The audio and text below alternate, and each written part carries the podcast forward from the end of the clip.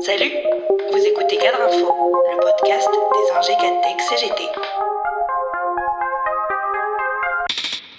L'annonce par Jean Castex ce vendredi 18 février à l'occasion d'une conférence des métiers de l'accompagnement du social et médico-social de l'attribution, dès avril, d'une prime de 183 euros à quelques 140 000 travailleurs et travailleuses sociaux, éducateurs et éducatrices ou assistantes et assistants sociaux travaillant dans les secteurs de la protection de l'enfance ou de l'aide aux personnes vulnérables est évidemment une bonne nouvelle.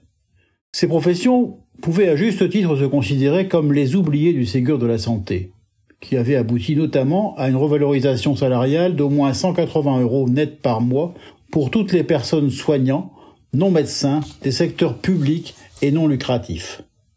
Cette annonce ne tombe pas du ciel. C'est bien la mobilisation de ces professions qui a commencé à faire bouger les lignes. On se souvient de la très forte mobilisation du 7 décembre 2021, marquée par des manifestations partout en France, rassemblant plus de 55 000 personnes, dont 8 000 à Paris. Dans ces professions, intermédiaire, qualifiée à prédominance féminine, la question de la reconnaissance salariale, des qualifications, des responsabilités, de l'utilité sociale est posée depuis de nombreuses années, et la colère a redoublé quand ces professions ont été exclues du bénéfice des mesures du Ségur. C'est bien sous leur pression que Jean Castex, flanqué d'un aéropage ministre, a été contraint vendredi d'annoncer ces mesures. La prise de conscience tardive du gouvernement n'a rien à voir avec une conversion. Elle a naturellement quelque chose à voir avec le climat social de cette séquence politique dans laquelle la question salariale est devenue incontournable. Elle s'est invitée dans le débat politique puisque l'inflation rend encore plus insupportable l'austérité salariale, parce que l'opinion ne peut plus admettre que des professions indispensables et qualifiées ne soient toujours pas reconnues.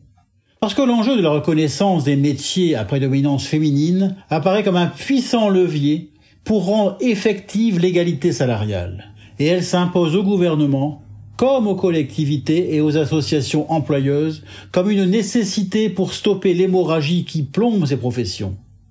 Ainsi, le chef du gouvernement a été contraint de reconnaître que ces professions souffrent, comme les soignants et soignantes, d'une attractivité de plus en plus faible voire d'une désaffection inquiétante. De 15 à 30% des postes sont vacants. 70% des employeurs rencontrent des difficultés de recrutement. L'urgence est donc double. Satisfaire les revendications salariales pour assurer, pérenniser et développer le service rendu aux populations ainsi qu'aux plus vulnérables.